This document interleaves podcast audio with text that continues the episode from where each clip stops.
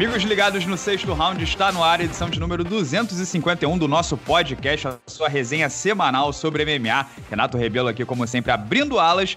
E nessa semana falaremos sobre o deus da guerra, Davidson Figueiredo, que despachou de forma tranquilinha, tranquilinha mais um no UFC 255 do último fim de semana. E a grande questão é: Davidson Figueiredo pode virar um, uma grande estrela, um ícone do Brasil no MMA? É o nosso único campeão masculino?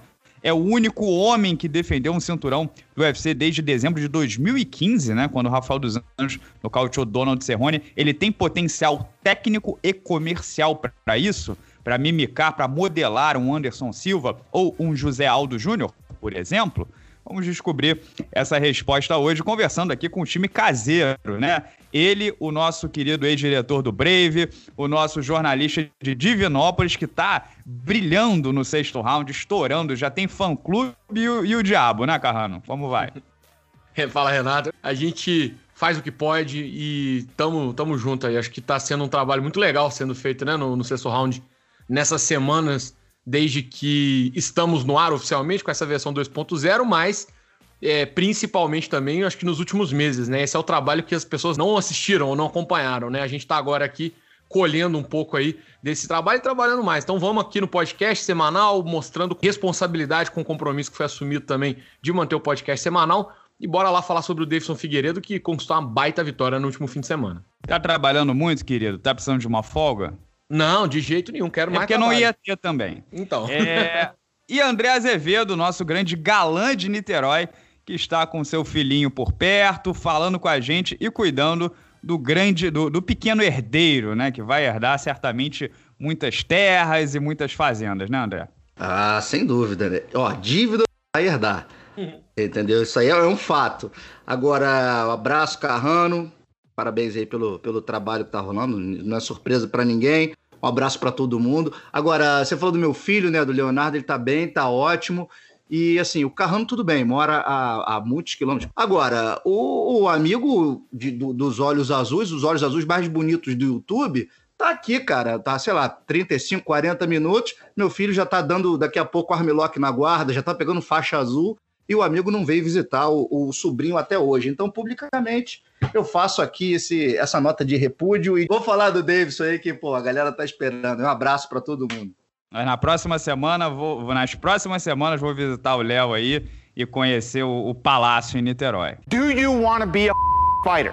That is my question. Pessoal, seguinte, André, começar com você. A gente viu o Davidson Figueiredo não tendo muita dificuldade com o desafiante número um da categoria, o Alex Pérez, né? Tanto que, para salvar a empresa, e aí já é um bônus para ele, né? Tipo, obrigado, meu, meu funcionário, como diz o Dana White, né? Ele sempre remunera quem topa esse tipo de virada rápida. Ele vai ser o campeão a voltar a lutar mais rápido da história do UFC. Em 21 dias ele já será a luta principal, ou seja, cinco rounds de novo, bateu o peso de novo, né? Isso tudo é importante, isso tudo cobra um imposto alto na luta principal do UFC 256, que ficou sem o Piotr Jan versus o Aljamain Sterling. O russo não vai poder comparecer. E aí ele pega o Brandon Moreno, que pelo menos ele não vai ter uma grande desvantagem, o Davidson, porque o Brandon Moreno lutou também no UFC 255, venceu no primeiro round, cortou peso de novo, então eles estão em pé de igualdade. O Brandon Moreno é um cara bem duro, mas a gente vai imaginar que o Davidson é muito favorito e tem condição de replicar a facilidade com que vem mostrando nas últimas lutas, né? Então eu fiz uma projeção sobre o futuro do Davidson no meu vídeo pós-luta. Você acha que eu tô, tô, tô, muito otimista em relação a ele ou realmente é um cara que não tá com um cara que será batido tão cedo? Não, eu acho que você tá fazendo a sua análise de forma correta. Eu concordo contigo quando você diz que, que o Davidson é um material para ser campeão durante muito tempo do, do evento, da categoria dele, né? Dos 57 quilos. O cara, pô, não tem que falar, é um cara super completo, né? E tem um poder de nocaute que impressiona. Inclusive na transmissão, eu fiz o card preliminar e na resenha lá de abertura, no aquecimento, né? Até comentei, falei sobre o vídeo que o Vitor Miranda fez no canal do UFC, com a qualidade de sempre e o conhecimento de sempre, né, cara? Que é muito fero, Vitor ele analisou o poder de nocaute, botou uns números lá. O do Davidson é quase número de peso pesado, cara. Sim, e a propor, a, a, proporcionalmente, né? E ele tá numa categoria dos caras que se movimentam mais rápido, né? Então, assim, é mais difícil você atingir o alvo e ainda assim ele tem uma taxa de letalidade absurda e quando atinge, deita todo mundo. Né? Sem contar que o chão do cara é de faixa preta legítimo e bota bem para baixo, é difícil de ser derrubado, porque ele é versado na luta marajoara. Né? O, o Davidson Figueiredo, que é lá de Soure, né, no estado do Pará, ele nasceu na. Criou na, na favela, quem é de, de Belém do Pará conhece, né? A favela do Guamá, lá em Belém do Pará, pratica a luta marajoara desde sempre. Então, assim, tecnicamente, fisicamente, a gente não tem o que falar do Davidson Figueiredo, não, cara. O que me deixa um pouco preocupado, justamente por ele ser muito forte para essa divisão, ele nem é tão grande, mas ele é bem forte para essa divisão, é justamente bater o peso. Porque, assim, o... ele já teve dificuldades, né? Ele é um cara que corta bastante peso, fica debilitado nesse corte de peso. E ele vai lutar com o Moreno, que apesar de ter batido peso, é um cara menor. Então não tem tanta dificuldade assim para atingir o limite da divisão, né? Os 56 e 800, 56 e 900, né? Lá do, do, do, da luta de cinturão. 21 dias, cara, assim, ele vai ter que ficar muito no sapatinho nesses 21 dias aí, focadão, para poder bater o peso bem e não atrapalhar a performance. Entendeu? Não estou dizendo que ele não vai bater o peso. Eu, tenho, eu acho que ele vai bater o peso, deve bater o peso, cara profissional campeão. Mas a ponto de não atrapalhar a performance dele. Não sei. Eu acho que o futuro dele, ele disse que queria defender cinco vezes no Mosca. Não sei se. Bom, não sei se ele vai conseguir esse, esse número expressivo assim, não. Acho que, de repente, tem chance de subir até antes. O, o, poder de fogo do Davidson nem faz muito sentido mesmo. Ele tem um knockdown a cada 19 golpes aterrissados, assim. É uma barbaridade. O Francis enganou, não tem isso. Francis enganou é um a cada 22, alguma coisa assim, né? Posso estar errando algum detalhezinho, mas é mais ou menos isso, né? Então não faz muito sentido como um cara que bate 57 quilos, ele deve. Na, na balança, ele pesa menos da metade do Francis Enganou, que bate mais 115, né? E tem esse tipo de poder de fogo. É, aquele nocauteador, aquele cara que encerra lutas com facilidade, seja por nocaute ou finalização, é quem o UFC sempre quer né? É, é, é, é o campeão perfeito para o UFC. E agora eles têm esse cara com 57 quilos, que foi uma categoria sempre abandonada exatamente porque os caras são muito pequenos, não tem tanto poder de nocaute, não tem tanto poder de finalização. E, e o UFC tem agora esse cara, né? É o, é o campeão ideal para a empresa. O grande ponto é o André acabou de falar, né? Que ele, ele o problema é o corte de peso para ele sustentar para o longo prazo. Mas a, a, o reinado de terror do Davidson ele é tão, tão vasto, né, tão pesado hoje em dia, que talvez, por exemplo, se ele vence o Brandon Moreno e faz a luta em março com o Cody Garbrandt, ele já vai ter três defesas de cinturão em questão de poucos meses. Ele, com mais quatro vitórias, ele bate o recorde histórico do Demetrius Johnson de vitórias na categoria. Mais quatro. Ele pode ter mais duas até março, né? E o Cody Garbrandt, não tô querendo me desfazer dele, ex-campeão peso galo, sinistro, né? A gente lembra da luta dele com o Dominic Cruz. Mas, cara, depois das lutas dele com o TJ de Lachó, ele é claramente um lutador mais tímido, mais temeroso, mais defensivo. Ainda vai ter que tirar mais peso, desidratar mais. E pode muito bem acontecer o que aconteceu com o Dilachó. No primeiro soco, o cara não tem água no cérebro para resistir, né? Então, assim, é, a pergunta que eu passo para você, Carrano, é, é a mesma. Você está enxergando alguma grande dificuldade para o Davidson aí no curto prazo?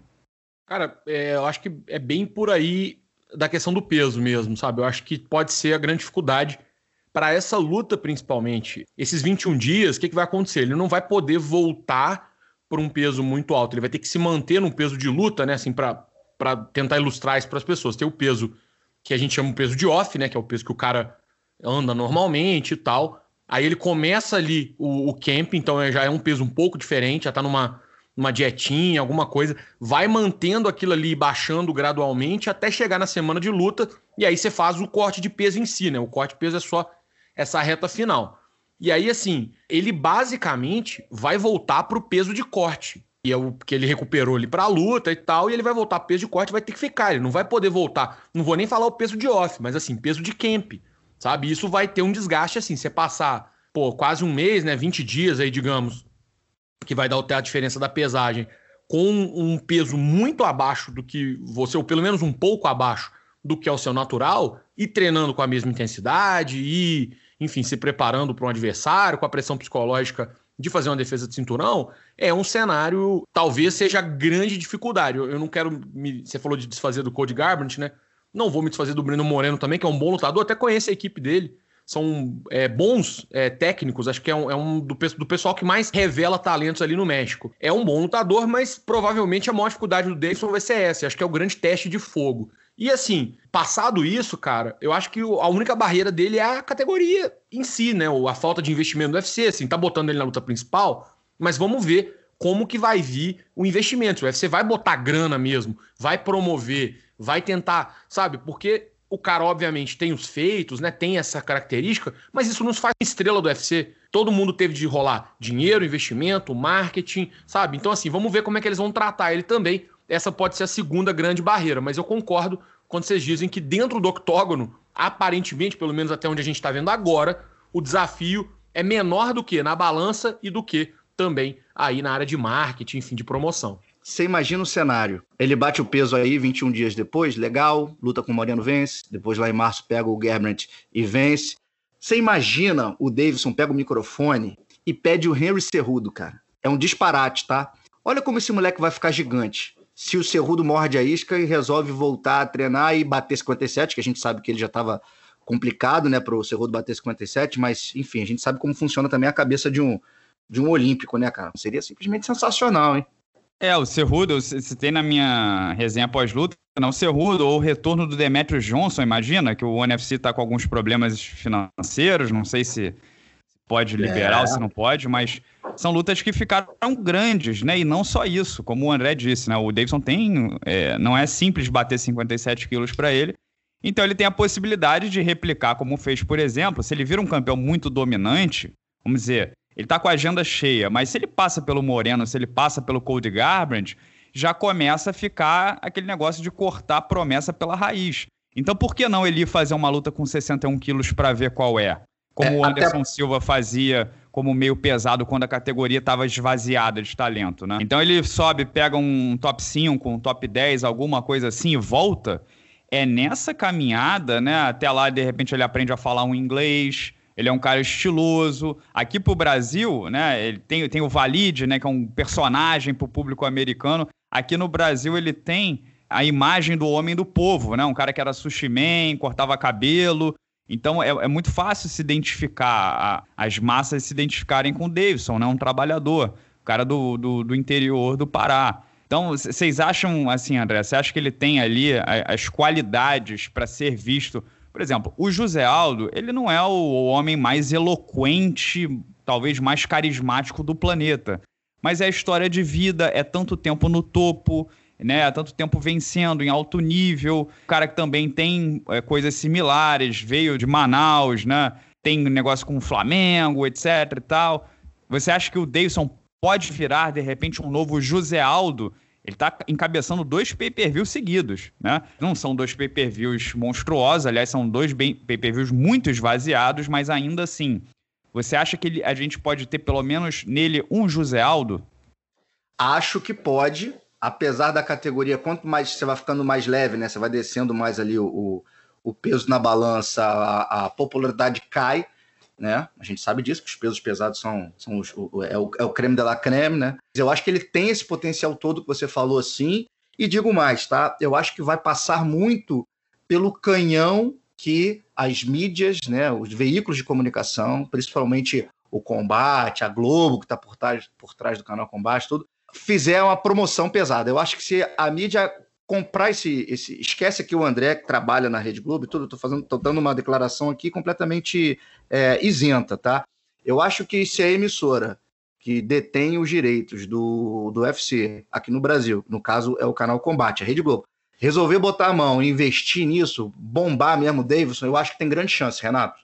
Sabe? E eu acho que esse é um passo que tem que ser dado, tem que valorizar o cara que tem o cinturão, o único homem com cinturão aqui no Brasil. Então, acho que se fizer um esforço de mídia com o Davidson, ele vai corresponder, porque ele tem todas essas, essas qualidades que você falou. E ainda toda a situação do Valide, traduzindo, é um personagem à parte. Eu acho muito bacana. O Carrano falou isso na resenha dele, tocou nesse assunto muito bem. Eu acho que tem sim, cara. Tem potencial sim, porque dentro do octógono ele corresponde.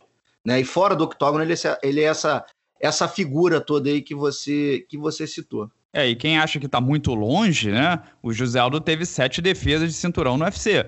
O Davidson, se vence o Brandon Moreno e o Cody Garbrandt, está com três. É quase meio caminho andado, né? Provavelmente é o melhor lutador de... Do... Se ele vence o Brandon Moreno, ele é o melhor lutador de 2020. É. Qual campeão tem quatro vitórias em 2020? O José Aldo talvez seja um, um foco um pouco mais próximo, né? Mas, por exemplo, se a gente for falar em Anderson Silva, que provavelmente a maior estrela brasileira do, do esporte, né? A gente já está falando de 16 vitórias consecutivas e 10 defesas de cinturão.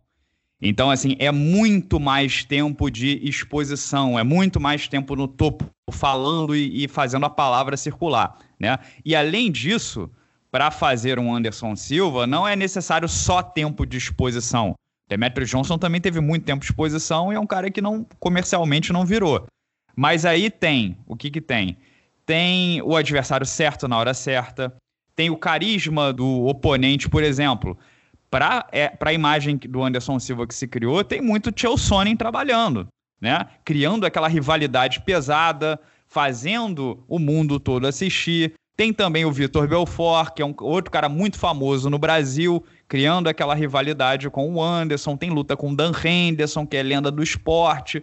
Então, o Davidson precisa passar por todas essas provações para virar um cara desse, dessa estatura, desse patamar. E aí é o que o André falou. Eu acho talvez que o nome dele vai pegar mais quando ele for lutar com o Cody Garbrandt. Se ele vence o Brandon Moreno e vai lutar com o Cody Garbrandt, que é um cara com milhões de seguidores, muito famoso, ex-campeão da categoria de cima, e de repente ele faz parecer fácil alguma coisa assim, eu acho que nesse pode ser o ponto da virada com ele, porque o Cody Garbrandt é trash talk, é provocação, é empurra na encarada, é um cara que vai que, que engaja mais o público, né? Mas se depois disso vem Henry Cerrudo se depois disso vem um, um Demetrio Johnson, se depois disso ele desafia o campeão dos galos e, e, de repente vai bem, ou pega um galo, não sei o quê. É exatamente essa trajetória, esse processo, que em nenhum momento é fácil, né?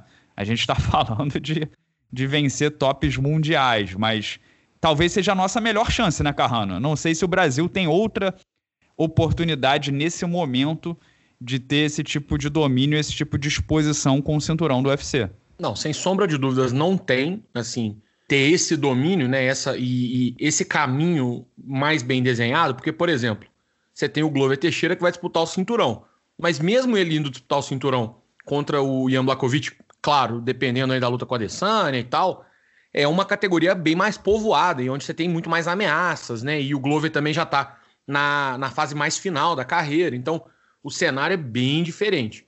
E o Davidson certamente tem essa vantagem toda. É, eu só não queria perder de vista uma coisa, que eu acho que assim, eu acho que o André foi muito feliz quando falou sobre a, o envolvimento da Globo, do combate, né, que são os detentores do direito.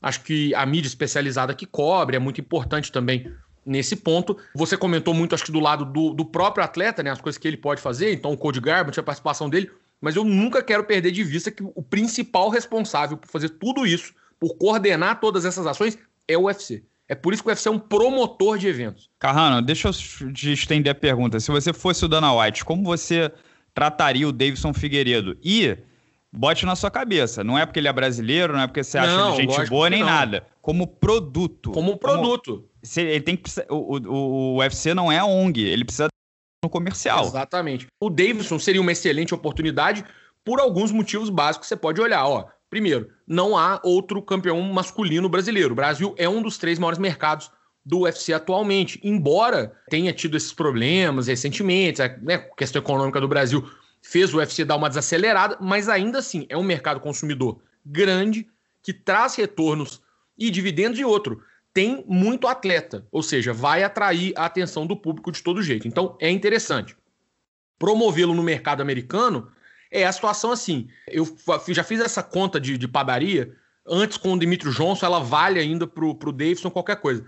Qualquer um milhão de dólares que o UFC colocar num campeão peso mosca, promovendo, que é dinheiro pra caramba pra se promover, principalmente hoje em dia. Leva o cara em todos o. Sabe, bota o cara no, no Good Morning America lá nos Estados Unidos, faz pôster com a cara dele, ele conseguiu essa guilhotina, amanhã leva ele, pô, pra dar uma guilhotina na Ana Maria Braga no, no Mais Você, entendeu? Mas assim, faz isso, sabe? Usa a, as oportunidades, expande, abre um pouco mais, e, pô, filme, igual foi com o Aldo, sabe? Essas coisas todas. Um gastou um milhão de dólares, vamos supor. se tiver um retorno de 50, 60 mil pay-per-views a mais, que é pouco, tá? Isso é, isso é ínfimo. É um crescimento muito pequeno. Em 3, 4 cards, você já recuperou esse dinheiro diretamente. Eu não estou falando de ganho indireto, porque tem marca licenciada, tem as outras é, inserções públicas que esse cara vai aparecer e o dinheiro que ele gera de outras formas. Então, assim, diretamente você recupera isso muito rápido. Esse foi um investimento que nunca foi feito, dessa ordem.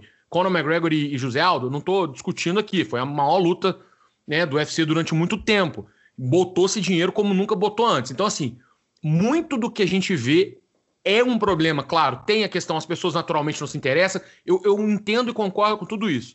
Mas, para mim, o grande calcanhar de Aquiles dessa história toda do Davis é isso: é que é, virou um ciclo vicioso. Sabe, o povo não gosta, mas falta investimento. Então alguém vai ter que quebrar isso em algum momento. E eu acho muito mais difícil você. Sabe, o UFC já fez isso várias vezes. É, já, já atraiu atenção para divisões que não eram interessantes, atraiu atenção para pessoas e figuras que não eram interessantes por motivos variados. É muito mais fácil o promotor moldar percepção pública do que simplesmente sentar e esperar que as pessoas naturalmente se interessem por uma coisa. Não foi assim que o UFC saiu de, de um evento que foi vendido 2 milhões de dólares e virou uma empresa de 4 bilhões há, há alguns anos atrás, né? Foi justamente fazendo o contrário, fazendo barulho, promovendo e tal. Então, para mim, esse pode ser o maior calcanhar de Aquiles do, do Davidson, sinceramente. Eu iria por esse caminho. É um cara que tem mercado no Brasil, é importante, dá para fazer, mas tem que ter investimento e coordenação. O UFC tem um departamento de narrativa, cara. Eles têm gente que senta para pensar em história, para contar sobre os caras, para pensar assim, quem vai ser o Davidson no olhar do público, para o Brasil vai ser um cara, para os Estados Unidos vai ser outro. Esses caras têm que botar essa máquina para trabalhar. É, eu, eu, tendo a achar que acho que o, um possível boom do Davidson vai depender de pesos galos. De pessoal de cima vindo para baixo, por exemplo, o TJ de Lachó volta, volta bem, quer tentar de novo, porque tá amargurado com, com a derrota pro, pro Henry Cerrudo, esse tipo de cara. Porque, por exemplo, se a gente pensa Brandon Moreno, Cold Garbrandt, de onde vem maior retorno pro Davidson, né? É no-brainer. Né? E até se ele for subir de categoria, eu estava olhando aqui que o Davidson ele é um cara de 1,65m de altura e 1,73m de envergadura. Né? O Piotr Jan, campeão dos galos, né, que é um cara com tamanho ok para categoria, não é grande nem pequeno, tem 1,71m de altura e 1,70m de envergadura. Ou seja, ele é mais alto que o Davidson, mas ele tem envergadura inferior. Então o Davidson, ele é do tamanho do campeão, mais ou menos do o campeão da categoria de cima. Como é que você acha que ele iria com peso galo, André? Porque o poder de fogo dele, com mais peso, menos desidratado, parece que se traduz facilmente. Aí entra a questão de absorção, de defesa de quedas, etc e tal. Mas como é um cara completo, né? E olhando aqui para o cartel dele, cara, ele tem 21 lutas profissionais, certo? Apenas, apenas os meninos Alexandre Pantoja, José Formiga e Jared Brooks não foram nocauteados ou finalizados. De 21 homens, três não foram nocauteados ou finalizados. O Pantoja perdeu por decisão unânime, o Jared Brooks perdeu por decisão dividida e o José Formiga foi o único cara que o venceu. Você é confiante nas habilidades do Davidson com, 66, com 61 quilos? Assim, eu nunca vi, né? Nunca vi lutando de 61. Então o que a gente pode fazer aqui é conjecturar. Você falou aí os números de, de tamanho, né? O frame e o, o envergadura. Cara, eu acho que esse, esse bicho com 61 quilos vai bater em muita gente, hein? Vai bater em muita gente do topo ali, hein? Vai sair na porrada com os caras toe to toe, né? Ali no mano a mano, ali na porrada, vai ser difícil, hein? Claro, a gente tem que ver o queixo dele levando no 61, mas assim, a gente já viu no 57, cara, parece que tudo que ele recebe ali é, é nada, cara. Parece que ele não sente nada. E, acho que você que falou na resenha, né? E todo o toque dele derruba os caras, bota os caras para sentar. Então, tem grande chance de, com 61 quilos, tem que experimentar, ver como ele vai ficar. Mas tem grande chance de, no 61, cara, ele se tornar campeão, tá? Eu não tiraria isso da equação, não. Que vai dar trabalho. Tem muita curiosidade para para ver o Davidson no 61 e complementando o que vocês falaram, arredondando, é isso. É investimento no cara investimento em rivalidade, né? Porque não adianta você só botar o cara para ir na Ana Maria Braga, no Good Morning America, America, e o cara não ter adversário à altura para rivalizar, né? Não adianta, você não pode ter. Você não teria aí um, um, um, um Sugar Ray se não tivesse lá o Roberto Duran na parada, entendeu? Fazendo a, a, essa rivalidade pegar fogo. Então, eu acho que é, é por aí mesmo. Esse é o caminho. É isso aí, não existe Muhammad Ali sem Joe Frazier, né? Uma frase do bem famosa do boxe. Lucas Carrano, saia de cima do muro, por favor, meu filho. Piotr Jan hoje contra Davidson Figueiredo. Onde estaria seu dinheiro? Eu provavelmente daria o favoritismo ao russo. É um cara que já tá mais adaptado na categoria, tem um estilo de jogo ali, mas eu não acho impossível. Cadê o seu brasileirismo, Carrano? É, cara, não, o Peter Ian, ele, ele leva uma vantagem, sim, por todas as questões que a gente falou, né, assim, até agora. A gente não sabe é, muito bem ainda como seria o Davidson nessa categoria. O Ian já tá acostumado ali, já fez uma luta impressionante contra o José Aldo. Então, assim, é, aqui em Minas, né, tem uma frase que fala, devagar com andor que o santo é de barro, né? Assim, a gente tem que é, levantar esses pontos e dar essa moral, mas também tem que colocar o pé no freio quando, quando for o caso. Não, não diz que não pode acontecer, que não pode vencer, mas o favoritismo certamente estaria do lado do russo. É, até a gente não pode descartar, né? Se a comparação do título desse podcast é com o José Aldo, não dá para descartar de eles se enfrentarem, né? Vai que o José Aldo vence o Marlon Vera ou alguma coisa assim, sei, né? Não sei se faria muito sentido, mas podem estar em rota de colisão em algum momento no futuro também, Davidson Figueiredo e José Aldo. E, e, curioso que a gente a gente tá tratando aqui, né, o Davidson como novo José Aldo, eles têm quase a mesma idade, né? O José Aldo tem 34, é. o Davidson tem 32, mas são lutadores de gerações diferentes, né? E isso é possível no MMA, como caras quase da mesma idade enfrentaram, têm carreiras completamente opostas, né? Curioso é, notar isso. É, o Davidson faz 32 no próximo dia 18, né? Dia 18 de dezembro, né? Isso, ainda faz 32, é isso. É, só pra ser, só pra ser um, um babaca aqui. é isso aí, pô. Aqui, irmão, como diria Gil Brother, aqui é mesão de cobrar vacilação. É, é, Vacilou é cobrado na hora. É não, eu só ia falar que essa luta, assim, lógico, né? Eu não tô nem dizendo que tenham que fazer agora e tudo. Mas faria mais sentido até do que Aldo e Marlon Moraes, pra ser sincero, sabe? porque é uma luta, como você falou, o Marlon e o Aldo, embora o Marlon ele tá na transição ali, né? Mas o, um eventual confronto entre Aldo e, e Davidson futuramente no peso galo, se vier a acontecer, teria essa conotação de ou passagem de bastão ou um reforço muito forte no cara que já né, que tem essa, essa bagagem que é o Aldo. Então, assim, tem uma, uma narrativa clara ali e é fácil de ser percebida. Então acho que não, é, não sei se, se é um absurdo, não. Acho que pelo contrário, Renato, faz, faria bastante sentido se viesse a sair do papel. É, e o UFC, se não gostava de casar brasileiro com brasileiro, já tá caindo nessa essa máxima. E se tem uma coisa que o UFC gosta mais de, do que qualquer outra coisa, é casar veterano um jovem promissor. São os gladiadores do terceiro milênio, as arenas, o octógono, a arena montada, como se fosse a arena de um coliseu. E é isso, pessoal. Vamos embalar aqui essa edição do nosso podcast, agradecendo ao Newton Faria Júnior, rapaz. Está aqui numa foto no YouTube, garboso, com óculos escuro. Ele é membro do canal do Sexto Round e ajuda a financiar o podcast. Está concorrendo a 10 camisas no mês de novembro. A luva vermelha do Belator. Essa semana tem aula de comunicação aqui no YouTube. Se você quiser ser membro do Sexto Round como Newton Faria Júnior, é só clicar no botão Seja Membro azulzinho aqui embaixo, se você estiver escutando pelo YouTube. Né? Se você tiver nas plataformas de streaming, Spotify, Google Podcast, Apple Podcast, é só voltar lá pro YouTube, você vai encontrar esse botão fácil, fácil.